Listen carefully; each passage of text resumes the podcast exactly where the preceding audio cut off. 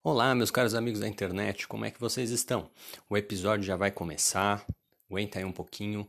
Antes disso, deixa eu fazer um pequeno aviso aqui para vocês. Hoje nós recebemos no nosso episódio um amigo muito querido, o Léo Dantas Costa, e nós gravamos num dia bastante chuvoso. Por conta disso, deu algumas interferências, o nosso aplicativo que nós usamos para fazer a gravação deu algumas instabilidades e na hora de sincronizar as vozes ele encavalou um pouco a minha voz na dele, o final da, da fala dele com o começo da minha. Como o arquivo já vem mixado, a gente não conseguiu corrigir isso. Nada que prejudique, não vai prejudicar a experiência do podcast, pelo contrário, foi um dos melhores episódios que a gente já fez. Você vai aprender bastante, não vai ter nenhum problema para ouvir o episódio. Mas em alguns momentos vai parecer que eu dei uma de Faustão, né? E cortei o meu amigo Léo, mas na verdade não foi isso que aconteceu. Foi um problema realmente na mixagem, tá bom? Espero que vocês não se incomodem com isso. Aproveitem bastante, tem muito conteúdo, o tema é sensacional. Espero que vocês gostem. Não se esqueçam que no final a gente deixa os, os nossos contatos para que você dê o seu feedback, tá bom? Então, fica aí que o episódio já vai começar.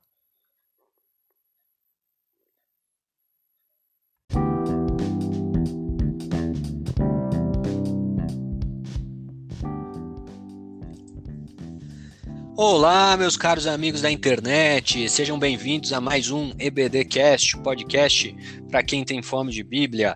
Hoje estamos aqui nesta segunda-feira para acompanhar durante a semana, para você se preparar para a aula do domingo que vem. E essa é uma aula, olha, fantástica. Nós vamos falar sobre um tema interessante que é a cura, o dom da cura, a cura na Bíblia. Vamos falar aí sobre essa questão tão importante e tão relacionada também com o pentecostalismo com as doutrinas do Espírito Santo. Para nos ajudar aqui nessa empreitada, difícil empreitada, tema interessante, né? É, e difícil, nós trouxemos um, um, cara à altura, né, para falar sobre esse tema, um grande amigo, um, um dos meus é, amigos mais inteligentes aí, com certeza, com quem tive, tive a honra de estudar na faculdade, e enfim, é uma das pessoas mais bem preparadas que eu conheço, e com certeza vocês não vão se decepcionar de ouvir neste episódio meu querido amigo Leonardo Dantas Costa. Léo, se apresenta aí para a galera. Ô Luiz, valeu, cara, obrigado aí pelas suas palavras. É um prazer enorme estar aqui com você nesse mais um episódio do EBDcast. Dizer que esse trabalho que você realiza é fantástico, parabenizar você pela iniciativa. É, se aprofundar na palavra de Deus e entender aquilo que nós vivemos é essencial para todo mundo, cara. E essa oportunidade que os podcasts nos dão de é, democratizar, vamos é. dizer assim, né? Democratizar o entendimento acerca da Bíblia é, é algo que realmente é, é muito importante. Quem faz um bom uso disso é, faz um, uma grande obra para o reino de Deus. Então, deixar aí os parabéns pelo trabalho, dizer que você é um grande amigo. Eu faço minhas as suas palavras com relação a mim. Você é um brother, um irmão que, que eu guardo no coração. É, a gente tem uma trajetória de vida aí muito parecida, de tanto é, criação na igreja, é, carre... escolha de hum. carreiras. A gente, é, como você falou, estudou junto na faculdade, você é meu veterano. Tenho um respeito enorme por você por causa disso. E, na verdade, as, as mentes mais inteligentes que eu conheço são suas. Você é um, cara.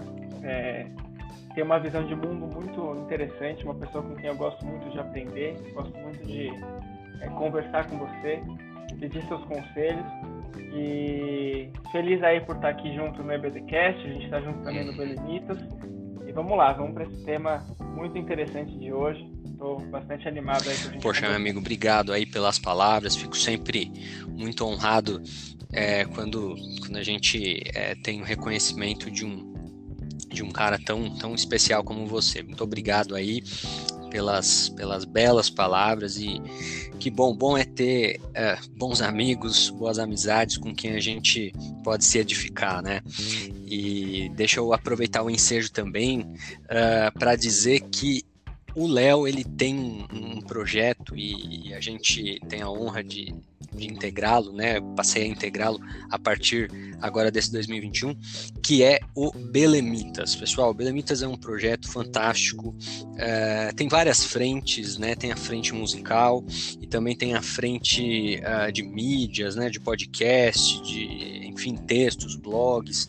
E eu convido vocês é, a conhecerem esse trabalho. É um trabalho muito edificante e não tenho a menor dúvida de que vocês vão gostar viu? A gente aqui é, é, tem, tem uma audiência que é curioso, viu, Léo? Que a maior parte dos nossos ouvintes não é de São Paulo. É interessante isso, né?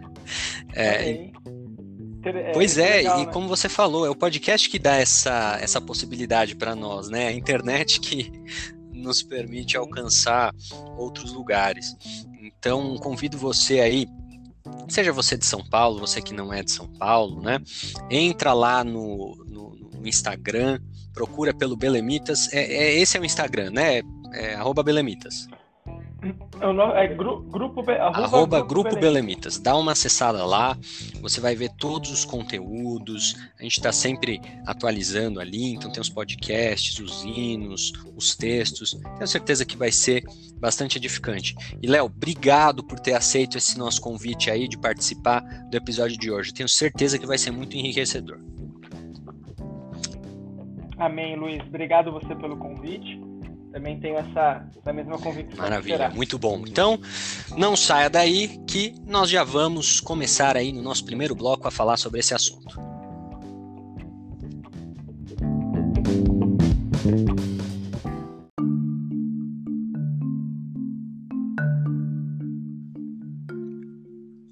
Muito bem, estamos aqui então para o primeiro bloco do episódio de hoje que nós vamos aprender um pouquinho sobre a cura, a cura na Bíblia.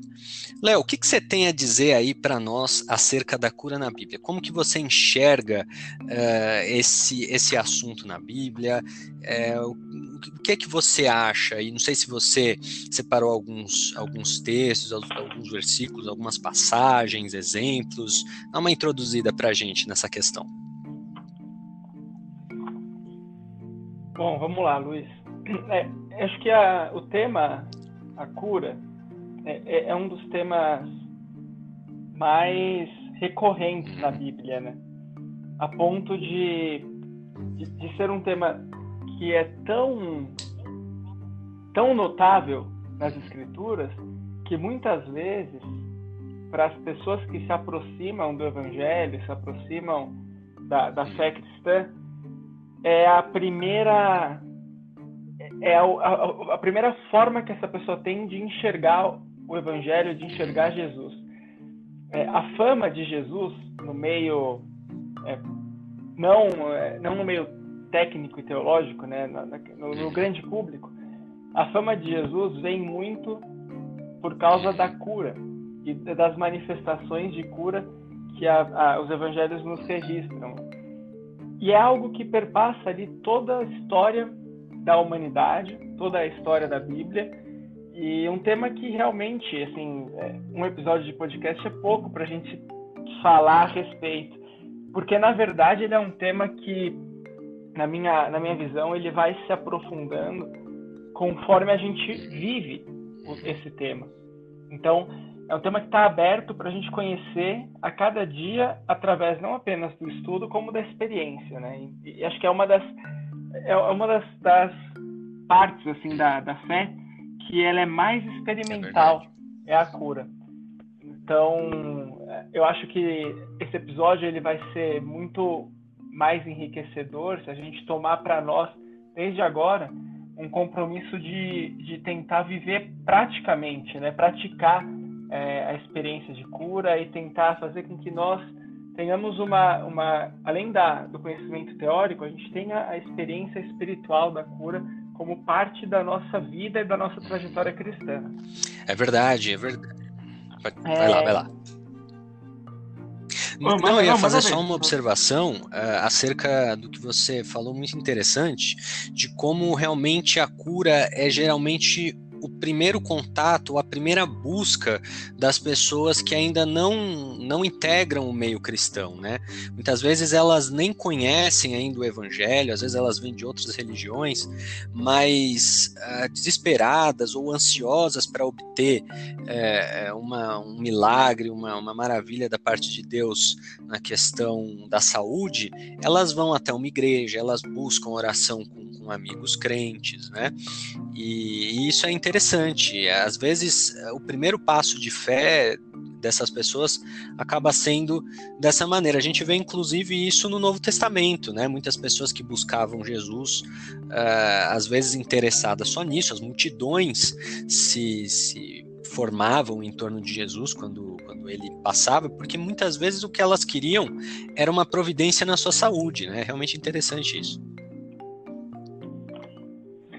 Sim, e, e, realmente isso que você colocou é legal. A gente vê que não é algo, uma característica da nossa sociedade, mas é algo que vem desde a época de Jesus. E, e tem, e, eu vejo assim, é, um caráter é, extraordinário em Jesus, porque a cura, a gente pode até aprofundar isso mais para frente, mas a cura ela não é a, a prioridade da obra de Deus através de Jesus aqui na uhum. Terra. Né? A, a, prioridade da vinda de Jesus é a salva, nossa salvação do pecado. Só que Jesus, em nenhum momento, quando a gente pega assim os três evangelhos, a passagem de Jesus pela Terra, em nenhum momento a Bíblia registra ele negando cura Verdade. a uma pessoa. Então, é, muito embora nós, seres humanos, não tenhamos a total compreensão é, acerca de Deus, acerca de Jesus e acerca do plano da salvação, a misericórdia e a graça de Deus nos abraçam para que a cura seja um meio pelo qual Jesus se apresenta, apresenta o seu caráter e traz a salvação para a nossa disposição, né? Então acho que isso é, é fantástico também. Às vezes acaba sendo, digamos, uma muleta, né, é, para o evangelho entrar de vez na, na vida da pessoa, né? Exatamente. E a gente vê isso na, na, nossa experiência de, na nossa vivência uhum. de cultos, né? Do domingo a domingo. É, eu acho que se a gente fizesse uma pesquisa, é, a gente se surpreenderia de ver qual que foi a primeira motivação das pessoas ao aceitar a Jesus. Talvez a gente tenha aí uma, uma visão tanto ingênua ou inocente de que todos aqueles que aceitam a Jesus é, que tomam aquela decisão que a gente que é tão tradicional né, na nossa igreja de tomar a frente, ir até a, a beira do púlpito e receber a oração, às vezes a gente tem uma visão que todos esses, todas essas pessoas compreenderam o plano da salvação e tomaram uma decisão decorrente desse plano. Mas é algo tão complexo, né, que eh, muitas pessoas têm essa expectativa da cura como o motor para encontrar ali a salvação e depois ser aperfeiçoado na fé. Né? É verdade, é verdade. É, é interessante isso, é, é, um, é, um, bom chamariz, né? Realmente é um bom chamariz. Agora, é, o que eu acho interessante sobre, sobre a cura é que por mais que hoje em dia ela seja tão explorada, né? A cura com causa espiritual, né, de causa espiritual, ela é tão explorada hoje em dia, é, talvez justamente por conta disso, porque é um, um imã que atrai muitas pessoas, uh, mas apesar dela, dela ser, digamos, até abusada, né, nós vamos falar mais sobre isso lá no terceiro bloco, a gente vai dar umas, umas pinceladas sobre isso. Uh, o fato é que ela tem base bíblica, né, ela tem base bíblica. Se a gente for, por exemplo, lá para o Êxodo, a gente vai ler a primeira vez que aparece no, no texto bíblico a expressão Jeová Rafá, que significa o Senhor que te sara, né? É, que é o texto de Êxodo, capítulo 15, versículo 26, é, que diz assim: eu separei aqui, vou dar uma lida. É, e disse: Se ouvires atento a voz do Senhor teu Deus, e fizeres o que é reto diante de seus olhos, e inclinares os teus ouvidos aos seus mandamentos, e guardares todos os seus estatutos, nenhuma das enfermidades porei sobre ti que pus sobre o Egito porque eu sou o Senhor que te sara. Então é interessante que é uma é, essa preocupação do Senhor com a cura é, é, dos seus, seus filhos, né, a cura do, dos seus protegidos, ela é ubíqua, né? Ela aparece em todo canto na, na palavra de Deus, desde o Antigo Testamento até o Novo, né? Sim, sim. E, e é, é, interessante esse texto que você leu, que aparece como uma, uma consequência da obediência e da vida Exato. de fé.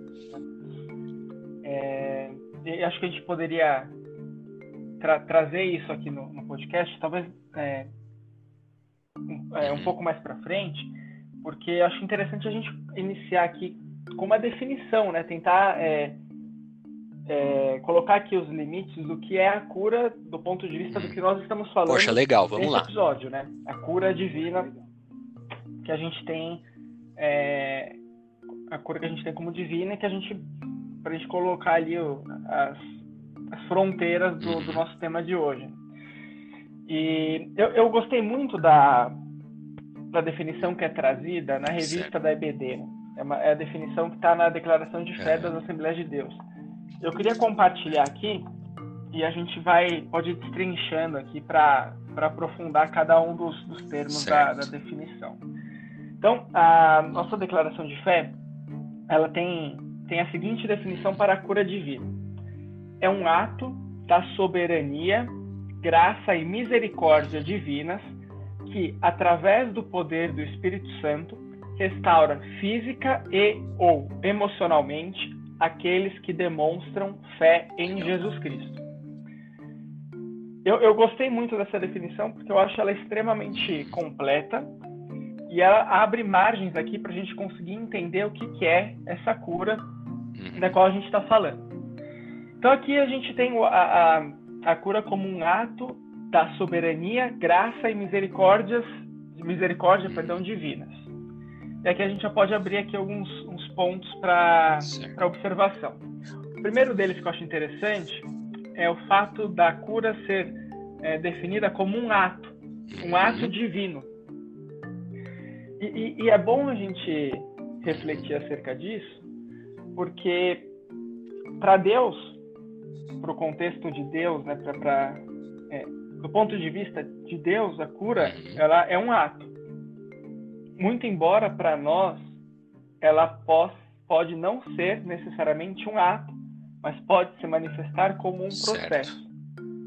E acho que é legal a gente, a gente diferenciar isso, porque é, a gente tem é. exemplos bíblicos é, da cura se manifestando como um ato, uhum. algo imediato, e a cura se manifestando como um processo. Aqui a gente, a gente pega ali dois cegos do Novo Testamento.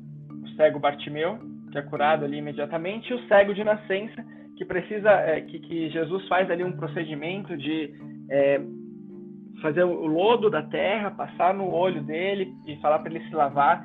E aí ele tem todo um processo para alcançar a cura. Para nós, do nosso ponto de vista, da forma como a gente percebe a cura, ela pode ser um ato imediato, como ela pode ser um processo que muitas vezes leva anos, né? Muitas vezes a gente passa ali anos buscando uma cura e por meio de um processo Deus é, estabelece essa cura para nós.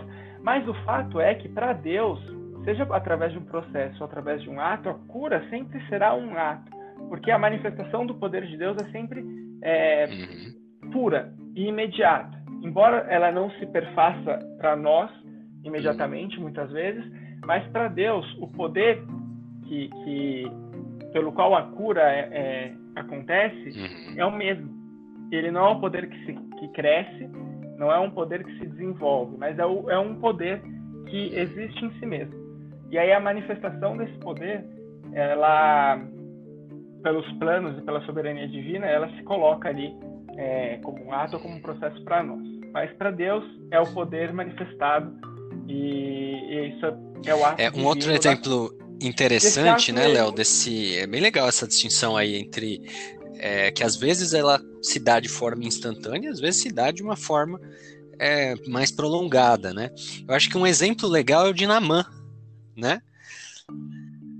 Namã, ele sim. teve. Foi difícil, né? Porque ele teve que mergulhar sete vezes lá no, no Rio Jordão, que estava longe de ser o rio mais, mais limpo, mais agradável é, do seu tempo, e acho que até hoje ainda não, não é tão agradável assim, é, mas a, a cura realmente ela só veio na sétima vez, né? Porém, ela já tinha começado, a manifestação do poder de Deus já tinha começado desde o primeiro mergulho. Né? Isso que é interessante, é como, como uhum. você, por exemplo, pegar uma marreta e ter para tentar quebrar uma pedra. Né? Você vai dar 20 marretadas na pedra até a pedra quebrar. E ela só vai dar a primeira rachadinha uhum. dela na 17, na 18. Mas isso não significa que as 16 anteriores não serviram para nada. Né? Na realidade, todas elas faziam parte é, da potência desse processo, né, que era prolongado no tempo. Bem interessante essa, essa sua observação. É, a gente às vezes vê pessoas na, na igreja dando testemunho, né, que foi para o culto no domingo, estava, estava com uma dor de cabeça enorme. O pastor orou e, e a dor desapareceu no momento. Por outro lado, a gente vê pessoas que passam anos com uma enfermidade e são curadas depois de anos a cura é a mesma. A, a fonte da cura, que é Deus, uhum. é, é, é, a mesma. Mas a forma como a cura se manifesta é aí, é, a gente é, não consegue ler a mente de Deus para entender o porquê desses processos, o porquê da cura instantânea, mas enfim, o fato é que Deus tem um propósito na vida de todo mundo. Então, até fica aqui a, a nossa nosso encorajamento para aqueles que buscam uma cura prolongada, que se engajem e permaneçam nesse processo. Porque se a vontade de Deus é a cura, ela vai chegar. Perfeito, muito bom.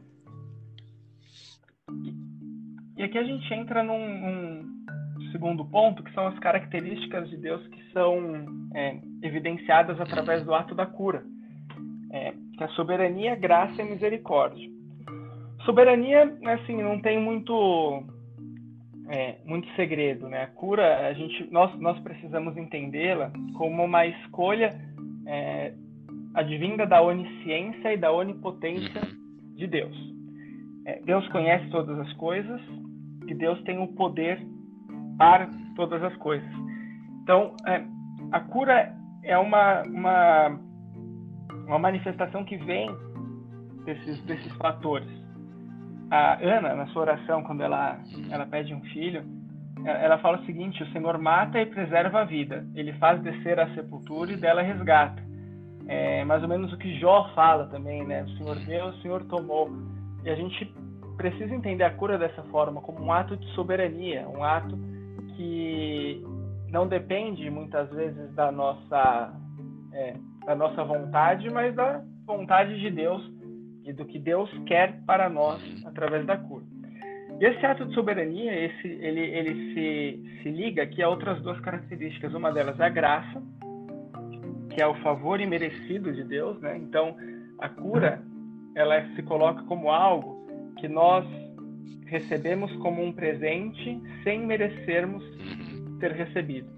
Então, Deus, através da sua soberania, nos dá algo que é bom, é perfeito e vai além do que a nossa o nosso é. mérito pode nos dar. E aqui é um ponto interessante, porque se a cura é uma manifestação da graça de Deus, significa que nenhum de nós merece ser uhum. curado. Uhum. E isso é, é legal da gente pensar, cara, porque muitas vezes a gente, a gente se questiona quando a gente vê pessoas é, cometidas de enfermidades, a gente se questiona por que que aconteceu com aquela pessoa, né? Muitas vezes a gente vê pessoas jovens com doenças terminais, doenças horríveis, a gente sempre tem essa pergunta, o porquê que essa doença atingiu fulano? E aí a gente precisa entender da, da perspectiva bíblica é, que a doença ela é uma consequência do pecado. E todos nós é, somos filhos do pecado. Nós temos em nós a natureza pecaminosa. Então a cura, na verdade, ela é a graça de Deus se manifestando em nós. Então nenhum de nós merece a cura, mas Deus, por seu infinito amor, nos dá uhum. gratuitamente. E é, o outro lado dessa moeda é a misericórdia de Deus, que é Deus justamente é, apaziguar o sofrimento e a dor que seria merecida a todos os seres humanos. A doença ela é a estampa do pecado na humanidade. Quando Deus ele manifesta a sua cura, ele está é, tirando essa estampa do pecado, essa estampa concreta do pecado, para manifestar em nós a graça e a misericórdia dele de maneira soberana, de maneira soberana. É, é interessante essa distinção, né? A graça como sendo algo bom que nós recebemos sem merecer e a misericórdia como sendo algo ruim que nos é poupado, sendo que nós merecíamos, né? Esse algo ruim, né? É interessante essa, essa oposição. Com relação à soberania, é, é, é importante a gente, a gente focar nisso, né? Porque muitas pessoas às vezes tentam forçar um, um, ato, uma manifestação de cura da parte de Deus, o que certamente não não prospera, né? Ela vem de maneira uh, soberana. A gente, claro, é ensinado a orar acerca da cura, né? A gente é ensinado a buscar, mas nós não temos como provocar de maneira objetiva. Não é um clique zoom, né? Vou apertar um botão e aí Deus vai, Deus vai promover a cura. Acho que um bom exemplo disso é Paulo, né? Que orou três vezes para que Deus retirasse o, o, seu espinho na carne, que ninguém sabe ao certo o que é esse espinho na carne, é, mas, bem, a maior parte dos, dos teólogos, não, não vou nem entrar muito nessa briga, mas a maior parte dos teólogos crê que se tratava de alguma doença ou algo, algo físico, né, alguma questão física, e Deus não não poupou, né? Deus não poupou Paulo daquela daquela dor, daquela agonia. E era Paulo, né, gente? Não era qualquer um. Paulo era um dos maiores homens da história da humanidade. E mesmo assim, apesar disso, Deus escolheu não curá-lo, né? Ele não é, deu da sua graça, não deu da sua misericórdia dentro dessa definição aí que o Léo tá destrinchando pra gente. Mas é isso aí, vamos lá.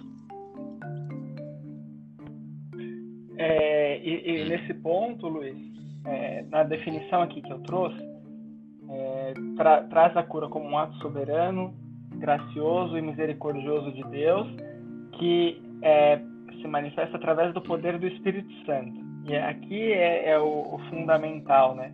A gente entender que a cura, ela sempre será, a cura divina, ela sempre será pelo poder de Deus, pelo que Deus faz através das nossas vidas, mas o poder é de Deus. Né? É, e, e, isso é importante fixar, porque existem, existem muitos casos que a gente vê, é, não só de pessoas, como de até mesmo entidades, instituições, que conclamam para si uhum. o poder da cura. O que eu quero dizer com isso? Que, que tem a sua marca é, como o lugar onde a cura acontece ou a pessoa que cura? E, e esse, é, é, essa é uma manifestação assim é, clara do desvio que o tema ganha muitas vezes e que a gente não pode deixar que isso aconteça, porque a cura, ela, cura divina, ela é exatamente assim. A, a, eu tenho para mim a visão daquele versículo de Zacarias, né? Que não é por força nem por violência, mas é pelo Espírito de Deus.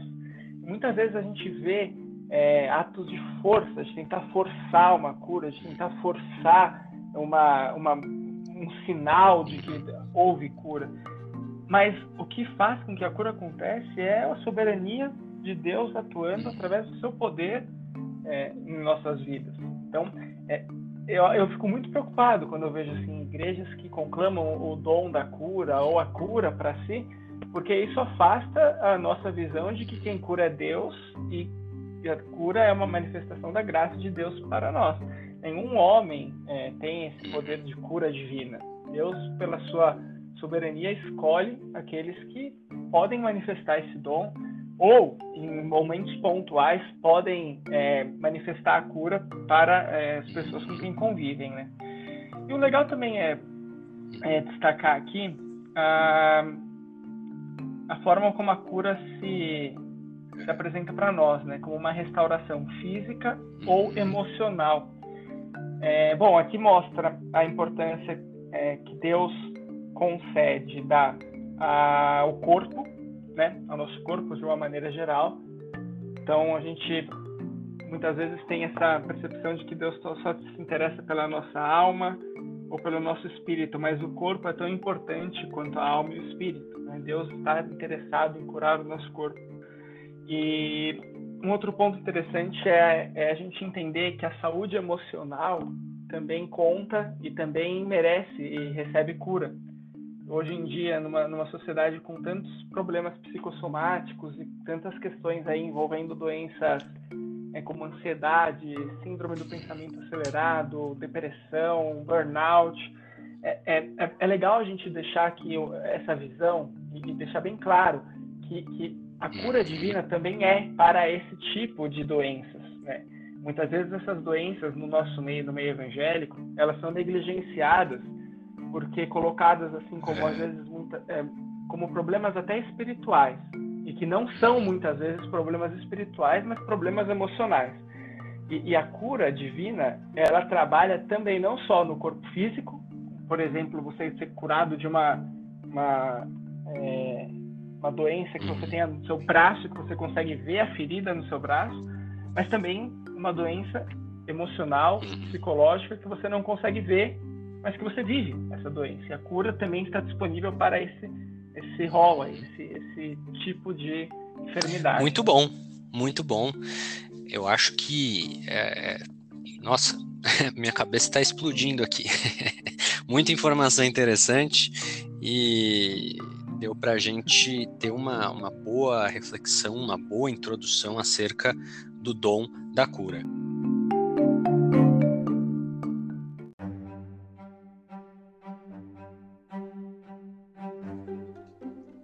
Muito bem, estamos de volta aqui então para o segundo bloco deste episódio do EBDcast. Estamos com o nosso convidado, Léo Dantas Costa, está aqui dando um show acerca dessa questão tão difícil e a gente está falando sobre a cura, sobre o dom de curar, sobre as manifestações de cura. Agora há pouco, Léo estava trazendo uma definição de cura divina e aí ele falou uma coisa interessante dentro da definição que ele propôs, que a cura ela é uma manifestação do poder de Deus, né? do poder do Espírito Santo de Deus. E algumas pessoas às vezes tentam se apropriar desse poder, né? trazer a elas esse poder. E, e eu acho que esse é um, é um momento interessante para a gente falar sobre o dom de cura. Né? Então, o que, que, será que é o dom de cura e qual é a diferença, se é que existe diferença, entre o dom de curar que uma pessoa, né, o dom que uma pessoa tem de, por meio do poder do Espírito Santo, promover cura em alguém, e a cura simplesmente dita, que é a iniciativa uh, uh, soberana, provocada ou não, né, da parte de Deus, de curar uma pessoa. Né? Então aí queria perguntar para o Léo o que, que, ele tem a, a dizer para a gente sobre essa questão e também trazer a classificação que ele uh, que ele estava propondo lá no primeiro bloco.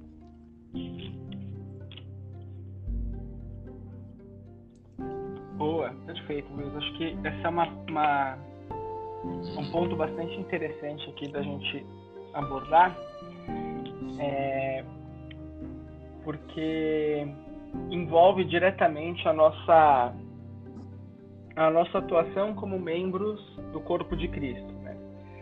É, quando a gente pega a, eu vou, eu vou pegar o Novo Testamento, quando a gente entende a forma como as coisas se desenrolam, desde a vinda de Jesus à Terra, passando por seu ministério, é, sua morte e ressurreição e o chamado de Jesus para seus discípulos e, consequentemente, para todos aqueles que viriam em seguida, é, o que a gente percebe aqui é uma, é uma linha de continuidade, Luiz. E, e Jesus nos mostra isso. Ele fala o seguinte, né? Ele fala para os discípulos: tudo que vocês é, me viram fazer, tudo que é, eu testemunhei e, e, pratiquei, vocês irão praticar ainda mais. Então, quer dizer, Jesus ele vem just, justamente para liderar o caminho que a igreja, como corpo de Cristo e como é, imagem concreta de Cristo é, para o mundo, iria produzir. E aí, Deus, é, através do seu Espírito Santo, que passa a atuar em nós de uma maneira. É, como, como vou dizer? Uma maneira. É, universal, digamos assim, comparado ao que havia no Antigo Testamento, através do seu Espírito Santo, Deus nos dá algumas habilidades presentes para que a gente possa desenvolver esse papel de sermos a luz do mundo, o sal da terra e dar continuidade à obra que Jesus começou. E esses presentes que Deus nos dá são os chamados dons espirituais, que estão lá registrados de uma maneira mais clara em 1 Coríntios, no capítulo 12.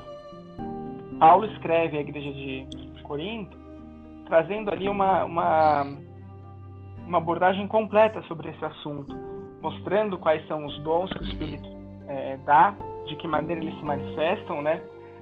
E, e a importância de se compreender esses dons como fatores complementares de um corpo que é completo, embora seja é, uhum. é, dividido aí em vários membros, né?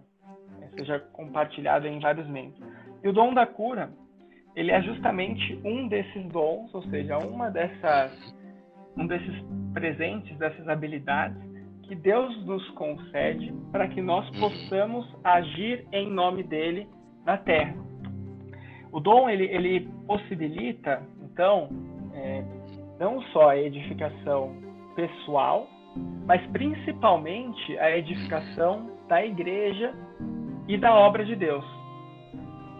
Por quê? Porque o dom ele vai ser utilizado né, pelo, pela direção da vontade de Deus no meio da igreja, mas também aqui a gente pode trazer um pouco do que a gente falou no primeiro bloco, também vai ser utilizado como é, é o, o, que você chamou, gostei de chamariz do reino de Deus para aqueles que ainda não conhecem a Deus.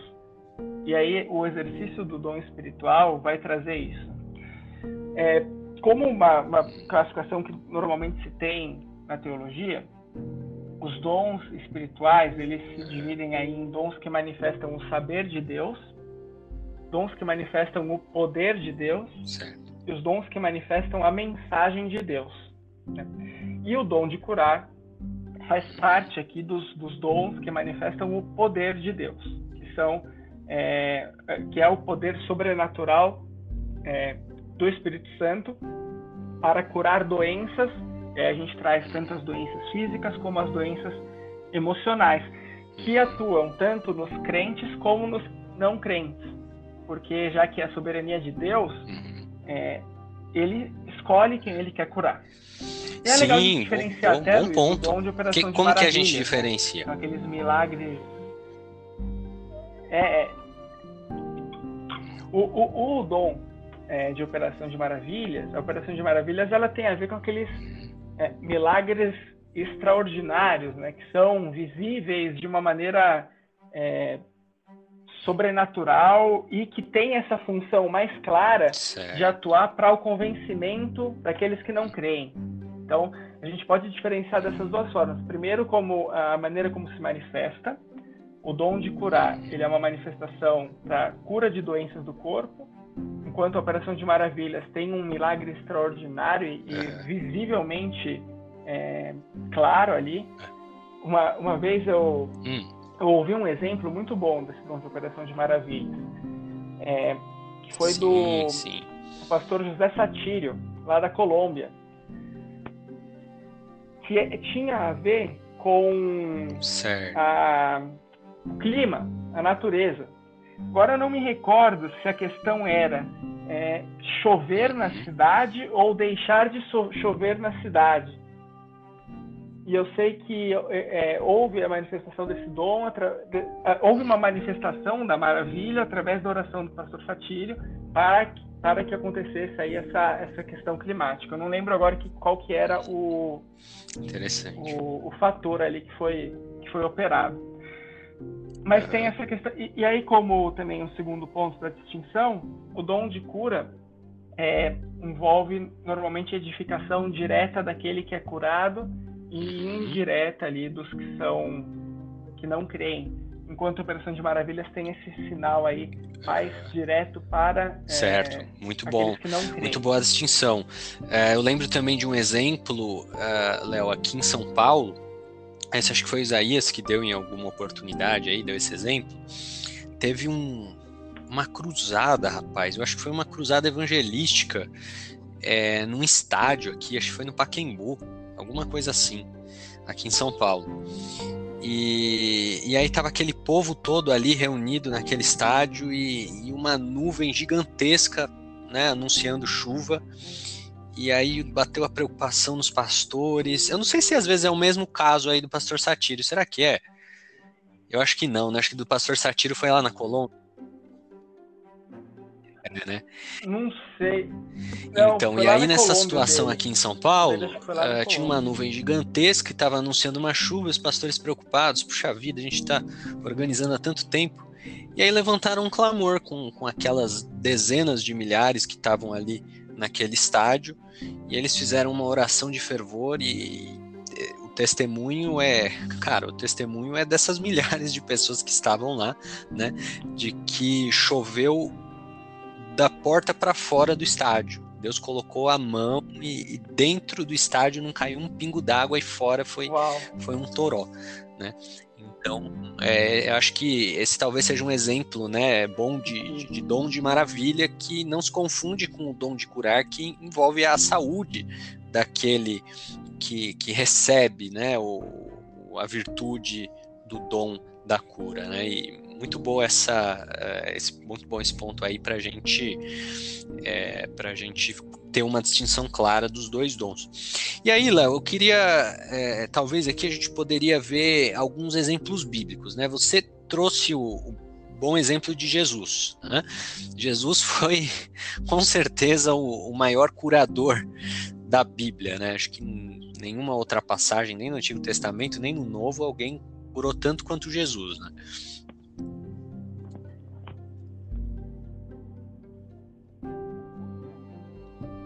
Com certeza. É, é, aliás, a, na, na profecia de Isaías fala que ele levou sobre uhum. si as nossas dores, as nossas enfermidades, né? Então, uhum. ele é realmente. E, e ele, bem, cura. tem falam-se em 35 milagres que, que Jesus teria feito. Isso é um número da, da tradição. Tem controvérsia, né? É, algumas listas falam em 37, tem listas que, que falam em outros números, mas a tradição diz que são 35 milagres. Dos 35 milagres de Jesus, pelos que eu contei aqui, né, no mínimo 22 foram milagres de cura. Né? Então, é, acho que não tem nenhum, nenhum outro paralelo aí na Bíblia de, de um, uma pessoa que curou tanto quanto Jesus. Mas não apenas, né? É importante a gente deixar claro isso. O próprio Jesus prometeu que, que nós faríamos as mesmas obras que ele fez e até obras maiores, né? E a gente vê, por exemplo, uh, Pedro. Pedro era um, um homem de Deus que tinha o dom da cura, né? A gente lê, por exemplo, lá em Atos capítulo 5, no versículo perdão, no versículo 15 e 16, a gente lê o seguinte: é, de sorte que transportavam os enfermos para as ruas e os punham em leitos e em camilhas, para que, ao menos a sombra de Pedro, quando este passasse, cobrisse alguns deles. E até das cidades circunvizinhas concorria muita gente a Jerusalém, conduzindo enfermos e atormentados de espíritos imundos, os quais eram todos curados. A gente vê depois em Atos 9 um outro exemplo interessante é, de Pedro curando um homem chamado Enéas, né, que era lá na cidade de Lida, e ele estava paralítico já há oito anos. E Pedro foi e disse a ele: Enéas, Jesus Cristo te dá saúde, levanta-te e faz a tua cama. E ele levantou e, e foi curado. Mas não só, a gente vê Paulo também, né? Paulo ele, ele também tinha esse dom. Em Atos 14, teve uma situação em que Paulo estava em Listra e aí ele viu um homem que era que era coxo, coxo de nascença, né? Ele era um paralítico de nascença. E ele aliás, esse texto é interessante e com esse texto eu já quero também levantar a bola aí para o Léo para ver o que, que ele tem a nos dizer acerca desse ponto, porque a Bíblia diz no capítulo 14, versículo, eu acho que este é o versículo 9, ela diz assim: é, Paulo, fixando nele os olhos e vendo que ele tinha fé para ser curado. Olha que interessante, né? Vendo que ele tinha fé para ser curado, disse em voz alta: Levanta-te direito sobre os teus pés. E ele saltou e andou. Então são algumas manifestações interessantes dos dons de cura que, que aparecem na Bíblia. E aí eu queria fazer duas perguntas aqui para o Léo. Em primeiro lugar, Léo, o que, que você acha acerca dessa questão é, da cura sendo muitas vezes associada a esses espíritos imundos, né? É, porque, bem, nós sabemos que na antiguidade não, não, não se tinha uma, uma noção é, de saúde mental, né? A gente não tinha essa definição. A psiquiatria vai nascer ali no século XIX, 1800 e pouco, né?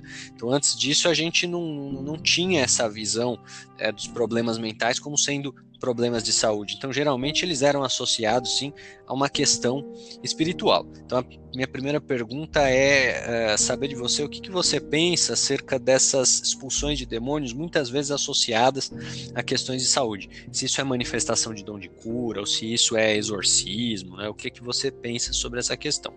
E a minha outra pergunta é se o dom de cura, para ele ser direcionado a alguém, ele exige desse alguém a fé.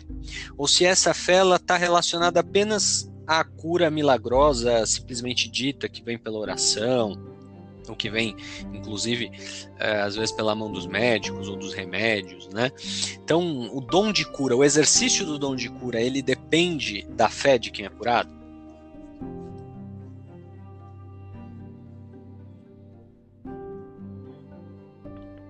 Excelentes perguntas, Luiz. Excelentes perguntas. E eu, eu quero começar pela segunda, se você me permitir. Porque essa, essa é uma questão que eu sempre refleti muito acerca disso. É, não, não quero trazer uma resposta definitiva, mas um pouco do que eu eu penso e a forma como eu, é. eu vejo a, a, nas escrituras. Né? O exemplo que você trouxe de Atos é, é, bem interessante e ele conversa com muitas passagens do, do, do ministério de Jesus em que Jesus declara é, é, ter ali um, um, uma percepção da fé da pessoa que foi curada. Em algumas passagens Jesus diz a tua fé te salvou. Em outras passagens ele diz que fica impressionado, né, com a fé. Acho que é do centurião, né? Que Jesus disse ficar impressionado com o tamanho da fé dele. E, e a gente precisa tentar entender é. qual que é essa relação entre cura, fé e manifestação do poder de Deus. É, a gente, em primeiro lugar, a gente precisa ter, ter bem certa a noção de que a nossa fé ou a nossa falta de fé não certo. interferem no tamanho do poder de Deus.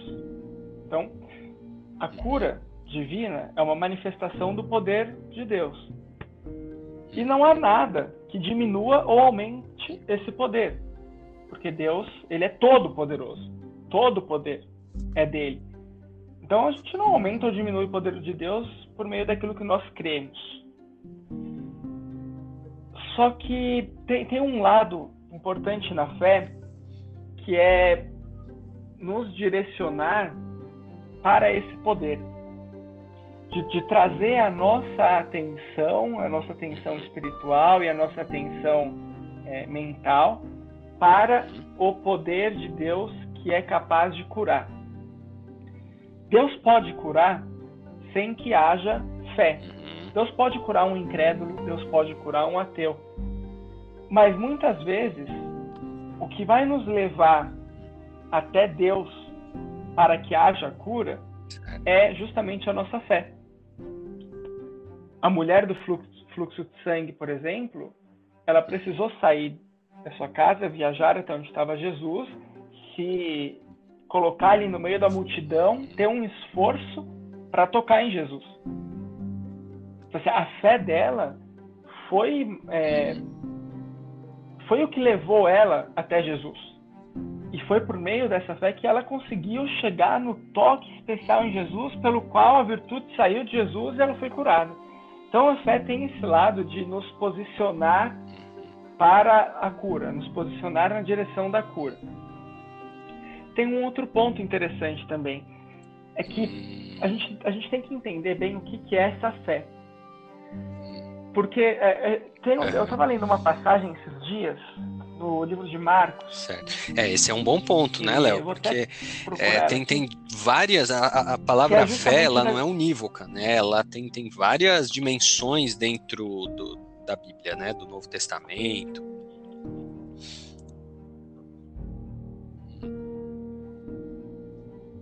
Exatamente. E, e, e aqui, isso é uma, uma passagem que que ela é bem interessante porque eu converso muito com ela, ela eu me identifico muito com essa passagem em que Jesus é, é levado até Jesus um menino endemoniado, está em Marcos 9. E ele, Jesus conversa com o pai do menino e o pai do menino é, diz ali que o menino está endemoniado desde a infância e não há nada que possa fazer com que ele seja liberto. Jesus fala: tudo é possível ao que crê. E aí no versículo 24, o pai do menino diz o seguinte para Jesus: Eu creio, ajude-me a vencer a minha Bela incredulidade. Né? E aí olha que interessante, Luiz. Eu creio, mas eu preciso de ajuda para crer. E a fé, cara, é exatamente isso. A gente às vezes acha que ter fé, a fé que, que leva à cura, é você ter uma plena é, convicção e certeza de que você será curado. E o que essa passagem nos mostra é que não é, não é muito isso, não. Que a fé, ela nos leva, nos direciona, nos posiciona até Jesus, até aquele que tem poder de curar. E Jesus aperfeiçoa a nossa fé. Jesus aperfeiçoa a nossa incredulidade. Jesus nos ajuda a vencer a nossa falta de acreditar no que pode acontecer. E às vezes aquela questão do processo que a gente comentou lá atrás no primeiro bloco é justamente Jesus fazendo com que a nossa fé vença ou, ou, ou seja é, dirimida aí da incredulidade que às vezes se mistura com ela. Então, respondendo à sua pergunta, eu, eu vejo a importância da fé para a cura, mas a fé não pode ser um, um aspecto que limita a atuação do poder divino em nós. A gente não pode perceber a fé como um limitador do poder de, da, atuação do poder de Deus. E aí, quanto às manifestações espirituais, as manifestações de, de, demônios, né, a libertação de demônios como um fator que gera é, cura, é, é legal a gente deixar um ponto aqui de reflexão de que não há essa relação direta e necessária, né, entre a possessão demoníaca e a doença, porque e é aquilo que a gente trouxe um pouquinho quando falou é. sobre doenças emocionais, né, doenças psicológicas. Muitas vezes a gente precisa diferenciar e ter essa percepção sob pena da gente espiritualizar tudo, espiritualizar tudo à nossa volta e, e não compreender é um problema, e dar o né? perfeito tratamento para cada uma dessas questões. Então, é um problemaço, porque muitas vezes existem pessoas que têm uma vida espiritual íntegra e passam por problemas emocionais que não tem nada a ver com possessão demoníaca ou questão espiritual. E se a gente não diferenciar isso, Verdade. A gente pode criar rótulos onde não devem existir rótulos. Né? Então, não há essa, essa, essa relação necessária entre a cura divina vindo como uma, uma uhum. espécie de exorcismo para a libertação de demônios. Não há.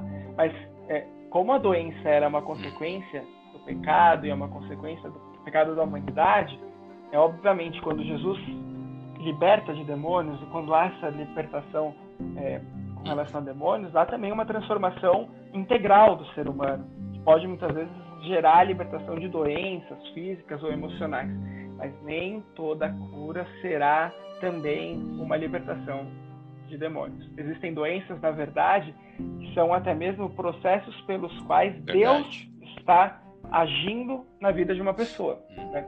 E a gente precisa compreender isso também. Muito bom, Léo. Muito bom. Olha, tô, tô aqui é, realmente é, perplexo com, com, algumas, algumas reflexões acerca das quais eu não, nunca tinha parado para pensar com mais detença, né? É, só fazendo uma, uma pequena observação para a gente fechar esse bloco. Esse versículo aí de Marcos, ele é sensacional, né? Ele, ele é muito revelador em muitos aspectos. E eu lembro, cara, de uma, de uma mensagem que o Neto trouxe uma vez lá no, no Belenzinho. O Neto é outro gênio também, é o irmão do Léo, né? Esse é veterano de nós dois, né, Léo? Netinho é nosso veterano. E é um gênio também. Vamos ver se a gente consegue trazê-lo qualquer dia aqui para o nosso EBDcast, para ele trazer alguns ensinamentos para nós. Eu lembro de uma palavra dele dentro desse texto de Marcos 9, é, que ele associou essa, né, esse, esse primeiro creio do, do, do homem lá como sendo uma fé passiva, ou seja, uma fé no sentido de que Deus pode fazer. Né? Então é como se ele tivesse falado assim: Senhor, eu creio que tu podes fazer. Mas a segunda carência dele, segunda carência é, fideística dele, era uma carência de fé ativa, que é a fé de que Deus vai fazer. Né? Então é como se ele dissesse: Senhor, eu creio que tu podes fazer, mas a minha minha cabeça ela tem uma dificuldade de crer que você vai fazer, né?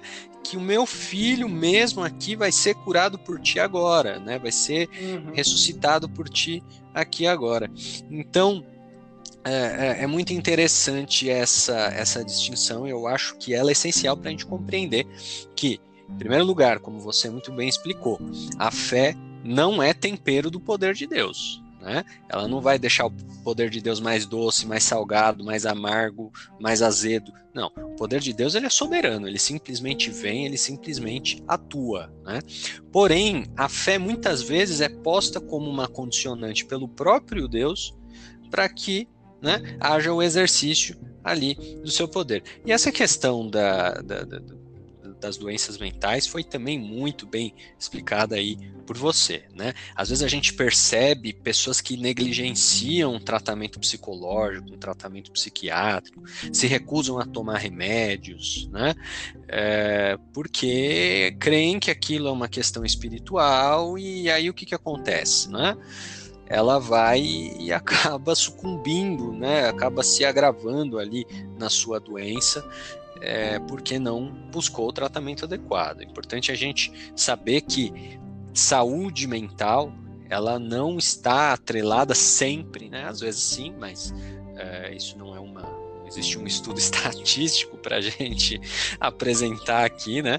A questão é que vai depender muito do, do caso a caso e quando estiver claro, né, por meio aí é, né, busque o seu pastor, busque pessoas que, que tenham discernimento para que elas te ajudem a discernir né, quando você precisa ou não de um tratamento psicológico ou psiquiátrico. E quando isso for necessário, não hesite em buscar o tratamento. Né? E não hesite em buscar a cura também, porque Deus cura, como você disse lá no primeiro bloco, Deus cura também hum. as doenças de ordem emocional, né? as doenças de ordem psicológica. O que não pode é deixar de acreditar que Deus também cura por meio da ciência, Deus também age por meio de um bom psicólogo, de um bom psiquiatra, se for o caso. Né? Deus age por meio de remédios, Deus age por meio de tudo isso. Né? Deus deu ciência para que a medicina descobrisse a questão das doenças mentais, descobrisse os remédios para tratamento de problemas mentais e psicológicos.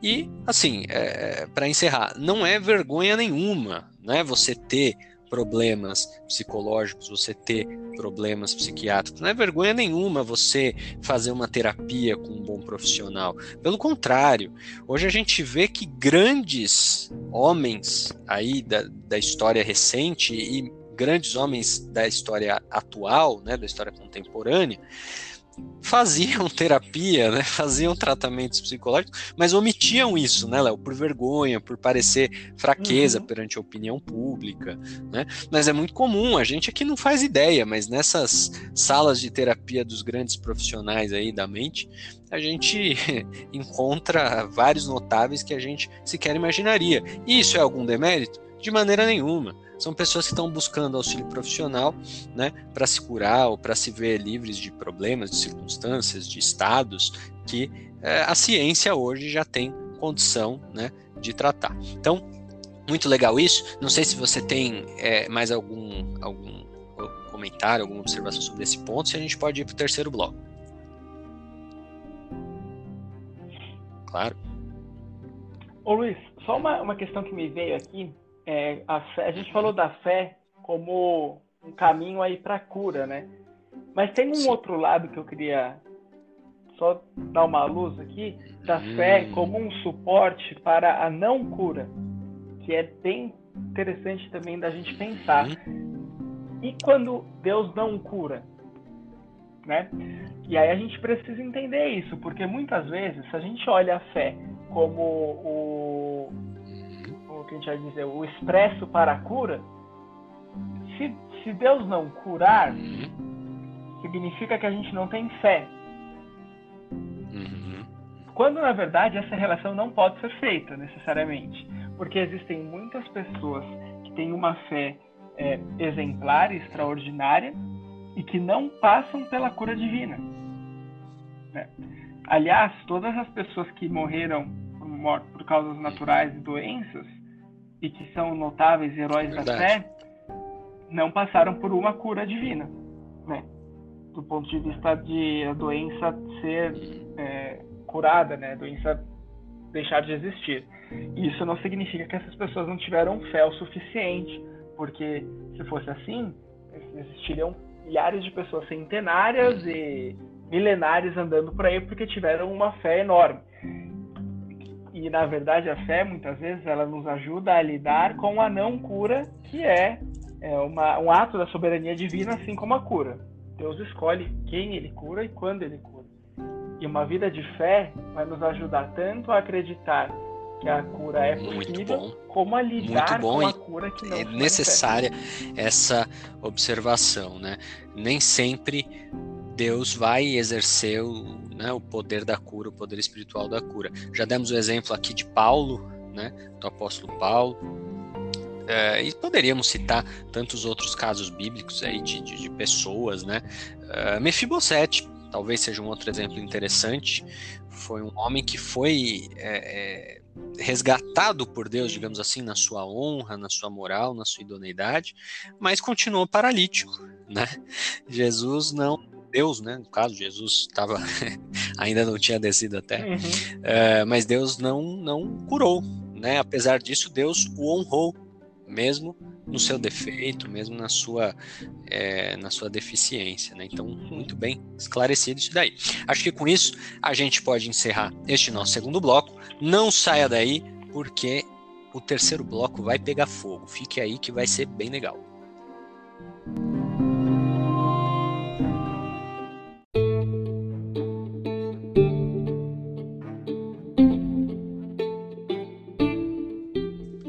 Muito bem, chegamos no terceiro e último bloco deste episódio. Passou rápido, hein, Léo? Foi.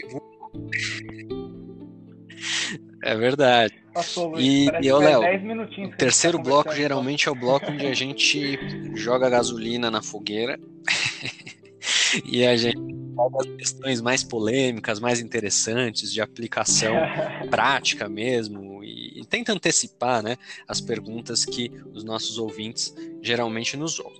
E acho que o primeiro ponto interessante para gente, a gente tratar aqui nesse terceiro bloco é a questão do cessacionismo. Né? Nós temos alguns irmãos aí de, de outras denominações, de outras linhas teológicas, que argumentam que o dom de cura cessou.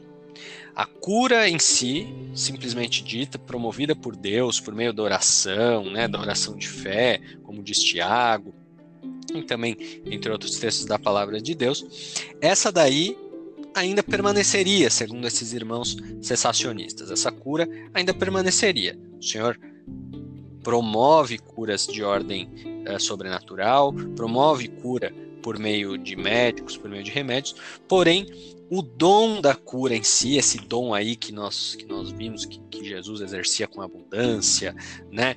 o dom de Pedro, o dom de Paulo, dentre outras figuras que nós vemos, Eliseu, né? Eliseu foi um outro homem que também promoveu várias curas.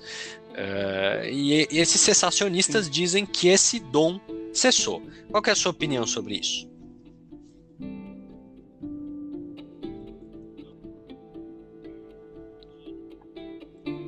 Então, Luiz, essa questão é, teológica, né? Eu acho que é sempre bom quando a gente entra em debates de correntes teológicas, correntes doutrinárias. É sempre bom a gente deixar assim, é bem, bem claro que é, existe um ponto, é, a gente precisa sempre buscar o ponto comum, né, dessas das correntes doutrinárias é algo que a gente comentou no nosso podcast sobre o cancelamento do Belenitas, de tentar encontrar o, a convergência de tudo, né? E, e, e todos nós convergimos, é, todas as doutrinas aí convergem para um Jesus Cristo que salva, um Jesus Cristo que cura, e, e, isso é, é, importante da gente deixar, né, como, como mensagem, independente da, da corrente que você segue, quando você, você que está nos ouvindo, independente da corrente que você segue, nós todos professamos a fé em Jesus como nosso único e suficiente Salvador. E aí nascem aí, é, é, as correntes doutrinárias acerca da, da interpretação que fazemos a, a, respeito da Bíblia.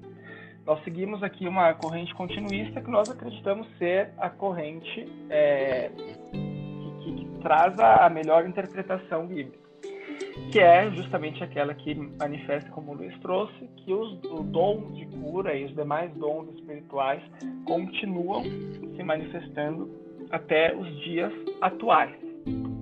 E aqui eu vou trazer três pontos é, que eu queria colocar para a gente refletir a respeito do tema. O primeiro deles é, é sobre o propósito dos dons espirituais. A gente falou sobre isso na abertura do segundo bloco, e, e colocou os dons espirituais como uma. Eu colocaria como um arsenal de habilidades espirituais que nos são dadas por Deus para que a igreja possa cumprir a sua missão evangelística na terra. Né? Quando a gente chega lá no final do livro de Marcos, Jesus ele está se despedindo dos discípulos e ele fala a respeito dos sinais que vão acompanhar é, a trajetória de, dos discípulos. E ele fala o seguinte: esses sinais acompanharão os que crerem, né? Ou seja, todos aqueles que creem em Jesus e, e não estabelece nenhuma distinção entre os que creem em um determinado tempo ou em outro tempo. E aí, dentre esses sinais, fala: porão as mãos sobre os doentes e estes ficarão curados. Por que isso? Porque esse é o propósito de missão que a igreja tem.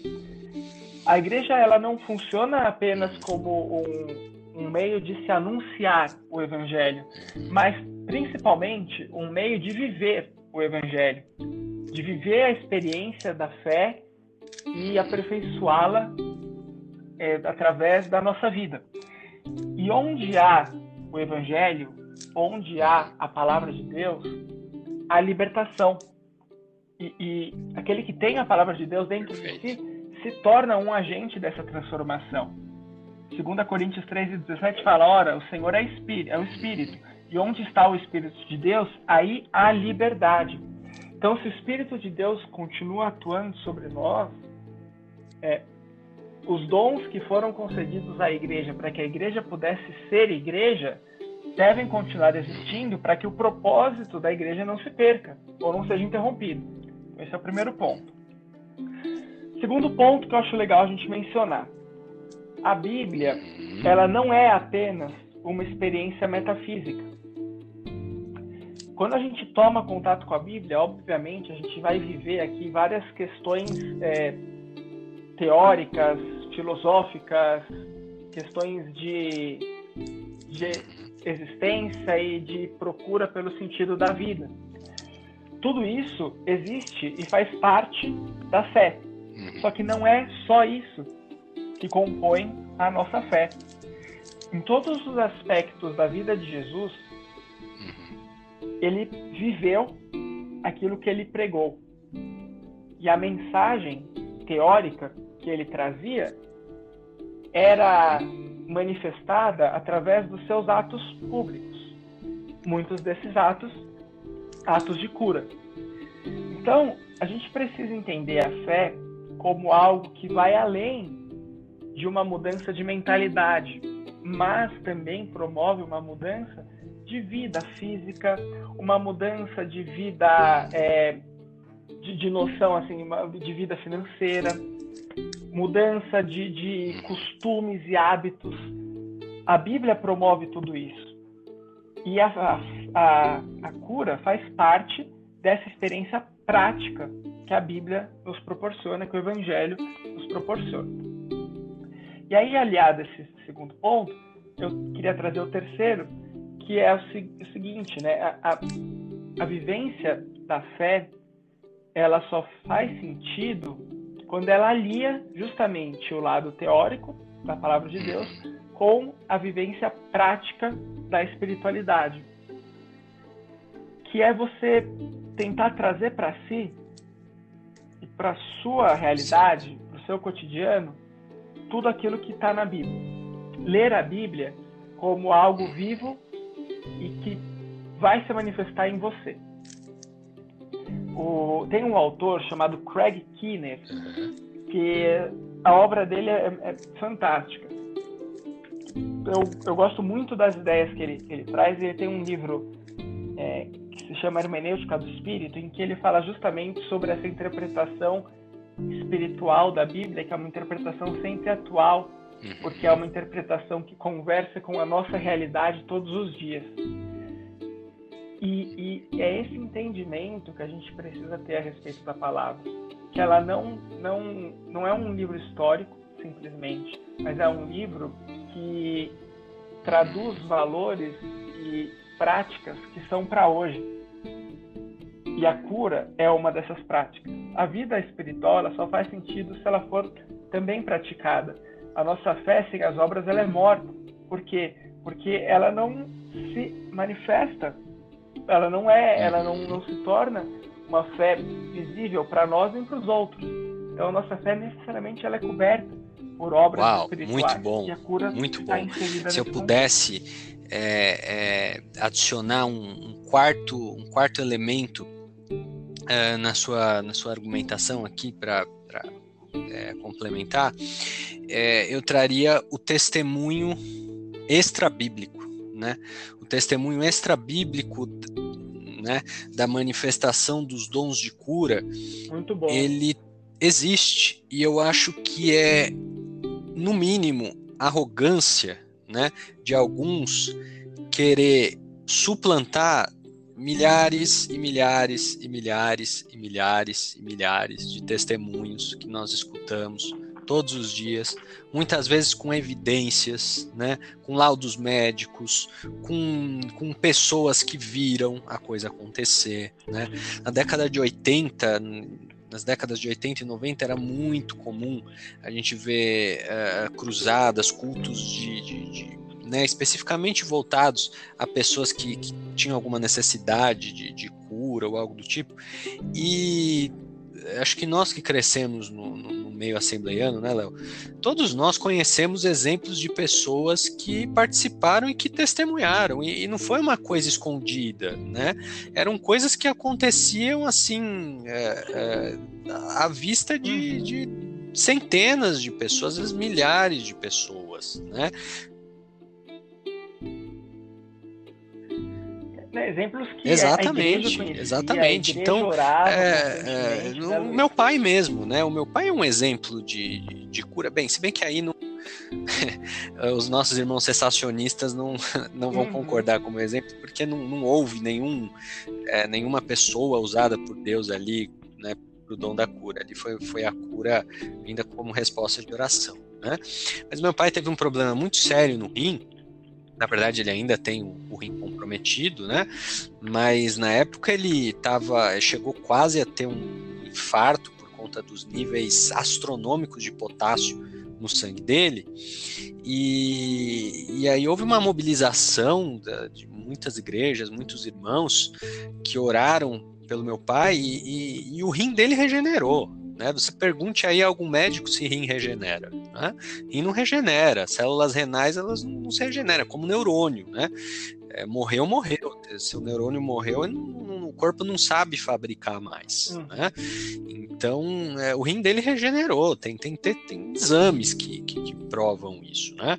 Agora, para além desses exemplos de, de cura por meio de oração, por meio da fé, a gente tem exemplos de grandes homens de Deus, e acho que não cabe aqui nem a gente citar nomes, porque como o podcast ele, ele transcende fronteiras é, geográficas, os nossos ouvintes, eles talvez não, não vão conhecer, né? Mas nós conhecemos pessoas que têm esse dom, pessoas que né, impõem mãos e, Deus usa e, e as curas acontecem. Né? É evidente que existe muito abuso nisso daí também. E esse é o próximo ponto que eu queria trazer para o Léo falar algumas coisas a respeito, né?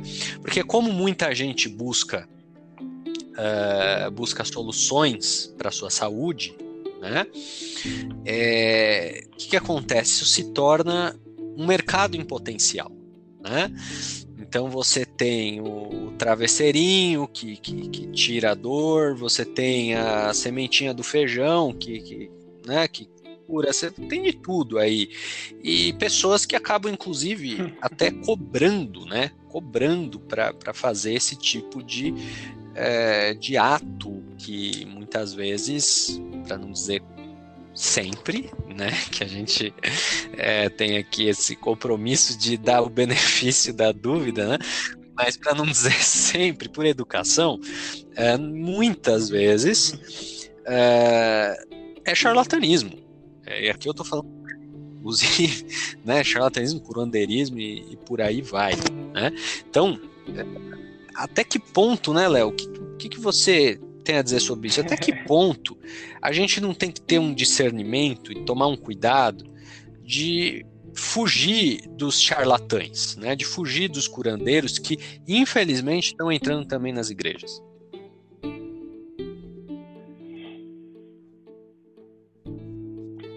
É, é cara, essa, essa questão ela é muito importante, Luiz. E assim, eu acho que muitas, muitas vezes a gente não fala sobre isso não sei se por. Uhum. Não diria.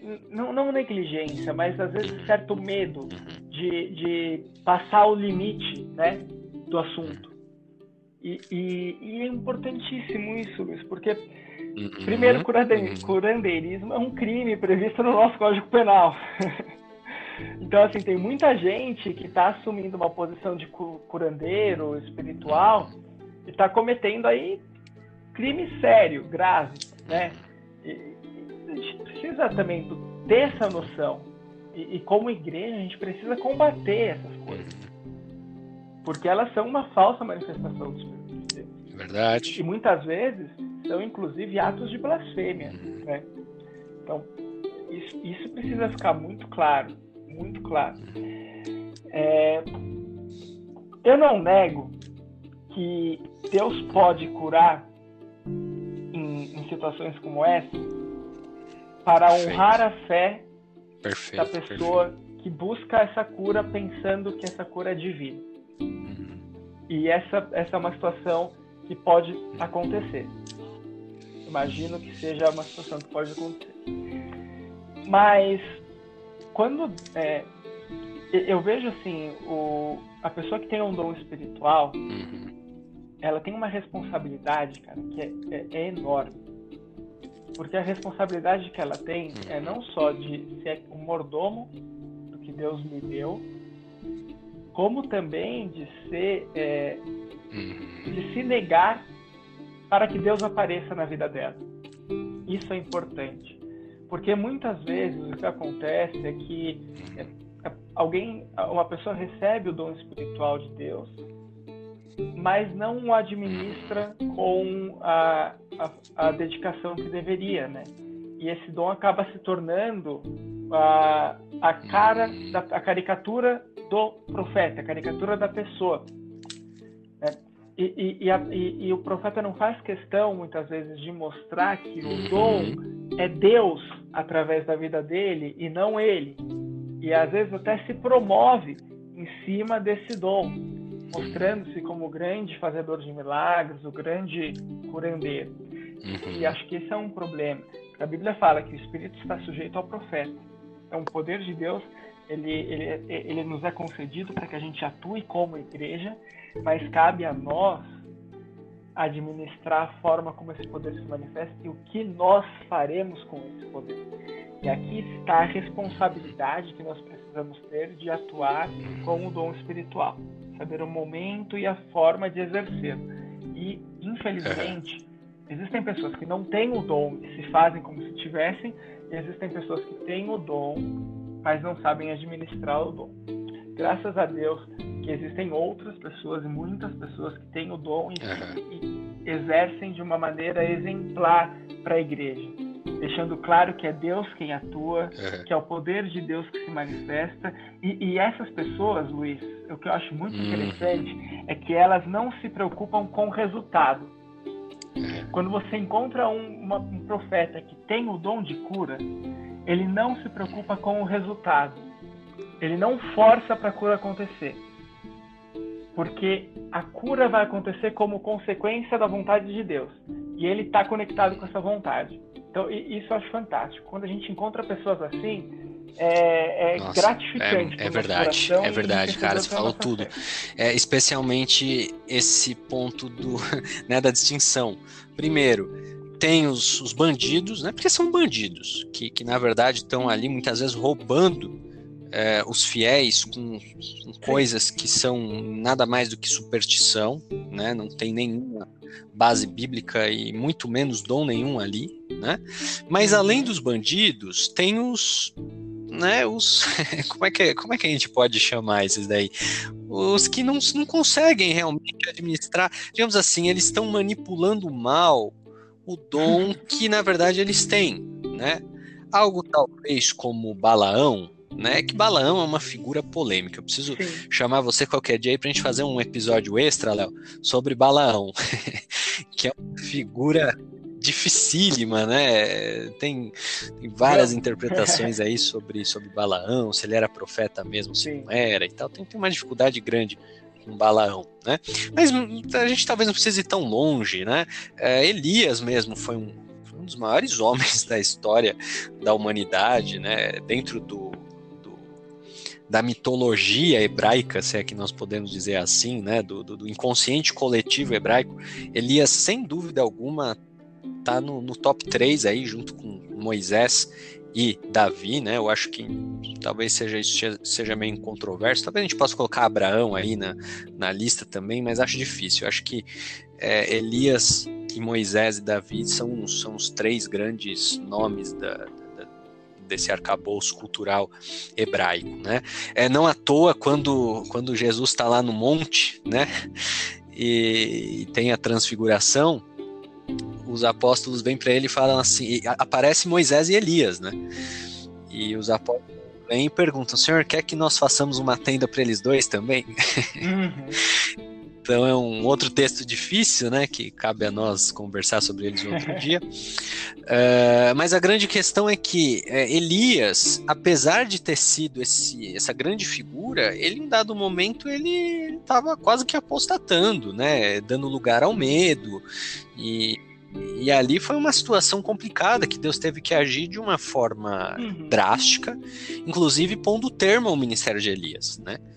Deus vai, salva Elias, tira Elias daquela, daquela situação, mas ele fala: olha, você vai voltar e você vai procurar a pessoa que vai te substituir no teu ministério. E dali para frente, os, os dias de Elias estão no fim, né? Como, como profeta na terra, muito embora Deus ainda tenha é, o levado aos céus né, na carruagem e tal. Então, uh, ele não, não, não apostatou, não, não se desviou nem nada do tipo, muito pelo contrário, ele entendeu a sua, o seu equívoco, né, é, o seu medo e como ele tinha deixado o medo tomar conta de si, e Deus o poupou, porém, ele administrou mal um dom e um ministério que Deus havia dado. Né? Então a gente não precisa nem ir tão longe lá para Balaão.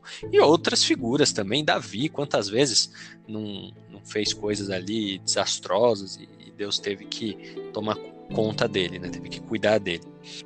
Uh, e às vezes isso acontece nos dias de hoje também. Pessoas que têm dons, mas que usam mal, administram mal esses dons, e aí acabam se enrolando. Né? A gente vê aí no nosso meio muitas pessoas que têm dons uh, importantes, dons bonitos e raros, mas acabam se enrolando e infelizmente, é, às vezes até o ministério dessas pessoas acaba acaba se, se deteriorando, né, por conta desse, desse mau uso, né. Então é, é difícil essa situação. Eu acho que cabe muito é, a nós, né, que, que estamos tentando divulgar a palavra de Deus, e quando eu falo nós, eu falo todos nós, seja aqueles que fazem isso nos púlpitos, né, os pastores, os pregadores, como nós também que estamos aí nas, nas mídias digitais, uh, falando um pouquinho sobre a palavra de Deus, tentar instruir as pessoas a tomarem cuidado. Né? Eu acho que essa é a principal palavra, né, Léo? Tomar cuidado, fique esperto, não, uhum. né, não, não, não se agite muito com relação a essas coisas. Né?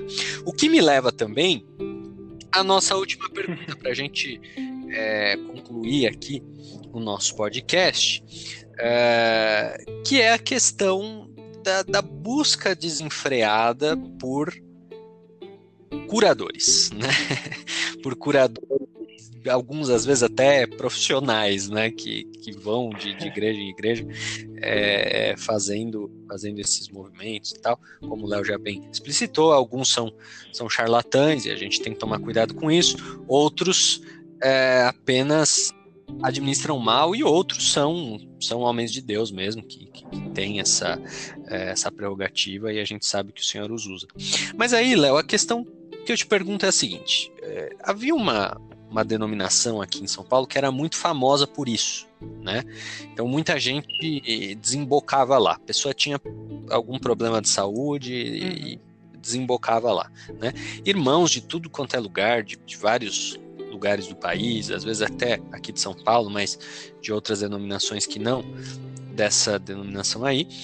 E as pessoas iam lá e desembocavam lá, e, aquele lugar pegou fama, né, de, de, de ser um ambiente onde se proporciona cura, né? E aí o que eu te pergunto, te colocando na fogueira aí pela terceira vez, uh, o que que você... Terceira, mas uma hora é, e meia que tá me colocando mas... na fogueira aqui. mas é porque você tem preparo para ir. Mas vamos lá, você, você, tá, bem paramentado aí, tá com, com a roupa de bombeiro aí pra entrar no, prédio. É o quarto homem. tem, tem o quarto homem. Tem o quarto homem. É, mas aí o que eu queria saber de você, Léo, o que, que você pensa sobre. Uh, assim, qual é a diferença, se é que existe diferença, né? Da eficácia de uma pessoa que tenha este dom de curar, que nós aqui já sustentamos que é um dom atual, né, na nossa visão.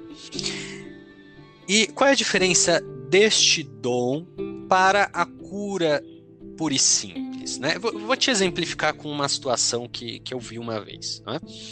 Determinado irmão estava com um problema de saúde, e aí ele veio aqui na, na, na, na nossa congregação, aqui na Moca, e, e aí ele estava atrás de um irmão ligado?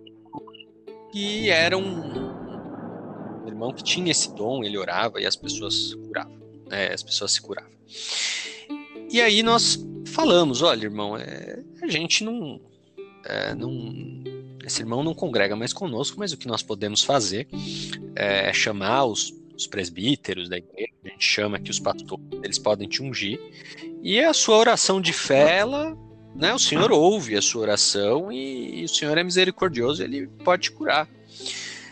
E aí aquele irmão meio que nos desprezou, né? Ele falou assim: não, não, não, não, não, agradeço, obrigado, é, vou, vou, procurar outro lugar e, e caiu fora, né?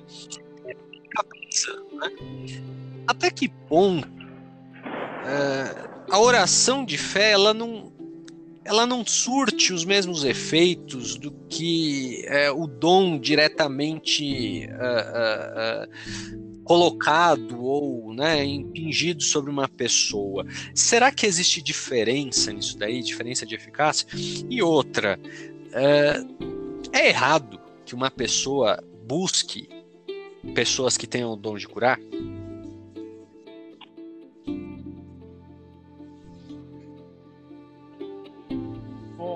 Bom, Luiz. Uhum. Vou, mais uma vez, vou começar pela segunda, segunda pergunta eu acho que essa busca pela pelo, pela pessoa com o dom de curar, ela, ela deve ser encarada como um sintoma da nossa fé. É, um sintoma não, é melhor uma, uma consequência da nossa fé.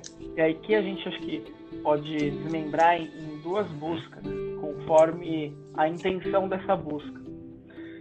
É, como eu falei no segundo bloco, a nossa fé ela precisa ser firmada de uma maneira a ela nos conduzir tanto na busca pela cura como no processo da não cura.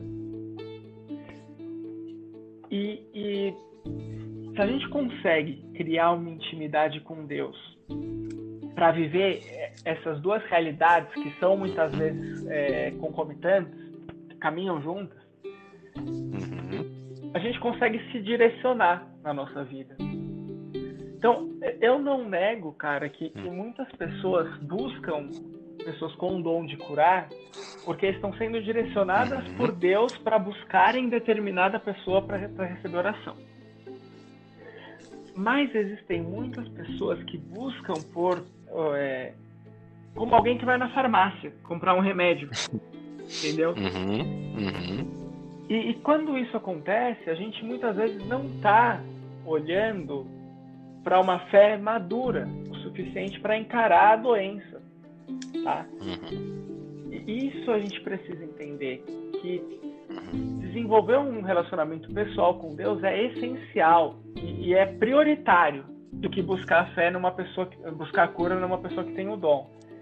Prioritariamente a isso, a gente precisa ter um relacionamento com Deus e entender caminhos de Deus para a nossa vida. E aí Deus vai nos direcionar. E, e aí eu, eu, eu, vou encaminhando já para a segunda pergunta, porque acho que tem um pouco a ver com isso. Quando a gente entende os caminhos de Deus e vive os caminhos de Deus na nossa vida, pode ser que muitas vezes pode ser que você esteja orando pela sua doença e Deus ouça a sua oração e ele te cure. Uhum. Isso pode acontecer. Mas existem as pessoas que têm o dom de curar. E aí tem essa diferença, né? o dom de, de cura e a cura. Seria necessário o dom de cura, já que todos nós temos essa, essa liberdade de entrar na presença de Deus e buscar a cura diretamente? E aí eu penso da seguinte forma, Luiz. É, a, a, o cristianismo, né, a fé cristã, ela se coloca como algo aberto para todos aqueles que creem. Mas existem pessoas que são chamadas por Deus para serem colocadas ali como pilares dessa fé de tempos em tempos, para serem o, colunas para outras pessoas. Né? A gente vê isso na Bíblia.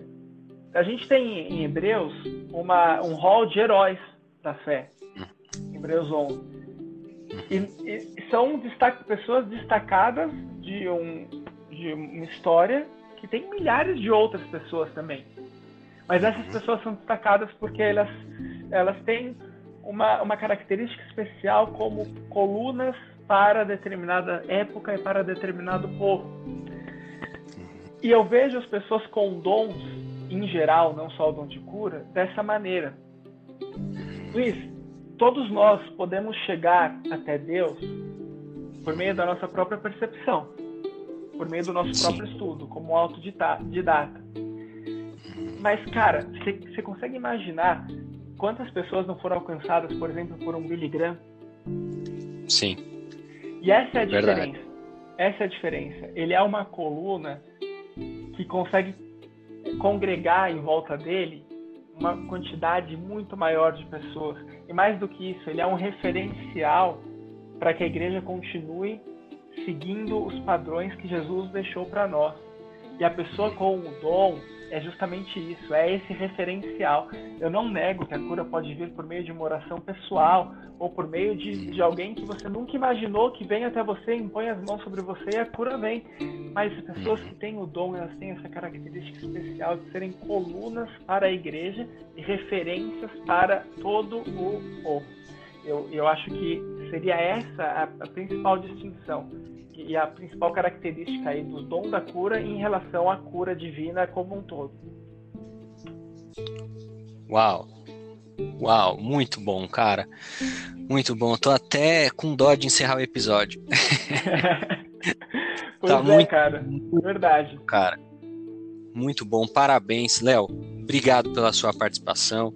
Que sensacional. Aprendi muito nesse episódio e tenho certeza que os nossos ouvintes vão querer que você volte. Ah, poxa, e, e eu vou querer voltar também, Luiz. Te agradeço muito pelo convite, fiquei honrado e espero que tenha sido aí o primeiro de outros, outras participações. Deixar aí mais uma vez os parabéns pelo BBcast. Acho que é uma iniciativa extraordinária e extremamente necessária para toda a igreja. Deus te abençoe, Luiz. Mais uma vez, obrigado pelo convite, pela parceria. Conte sempre comigo, meu irmão. Léo, muito obrigado. Pode ter certeza que haverão então as novas, haverá, né, as novas oportunidades. Só aguardar que a gente que a gente volta aí, pega um tema bacana, um tema que a gente consiga explorar bastante e a gente vai recebê-lo de novo com muito carinho, porque foi realmente sensacional. Meu irmão, Deus abençoe você. Mais uma vez eu insisto aqui para os nossos ouvintes: procurem o Grupo Belemitas lá nas redes sociais. Você vai ser edificado por esse ministério. Deus tem usado aí de uma maneira tão especial para levar a mensagem né, de fé por meio dos louvores, por meio da palavra, por meio dos textos. Tenho certeza que vocês vão gostar. É isso aí. Não saia daí, meus amigos, que nós vamos trazer alguns recadinhos finais na nossa conclusão.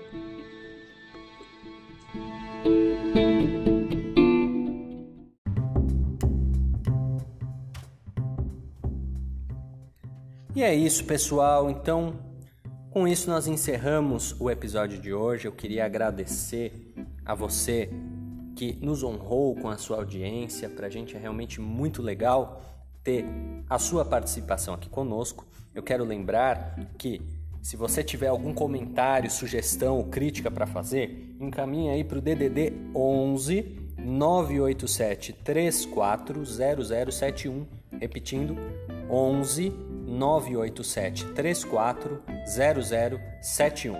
Quer se despedir, pastor Isaías? Quero deixar aqui meu abraço a todos os que nos acompanharam nesse momento e convidando você a estar sempre sintonizado conosco, acompanhando aí os trabalhos que estarão sendo feitos na sequência desse. Um abraço, fique com Deus, muitas bênçãos na sua vida. É isso aí, um forte abraço.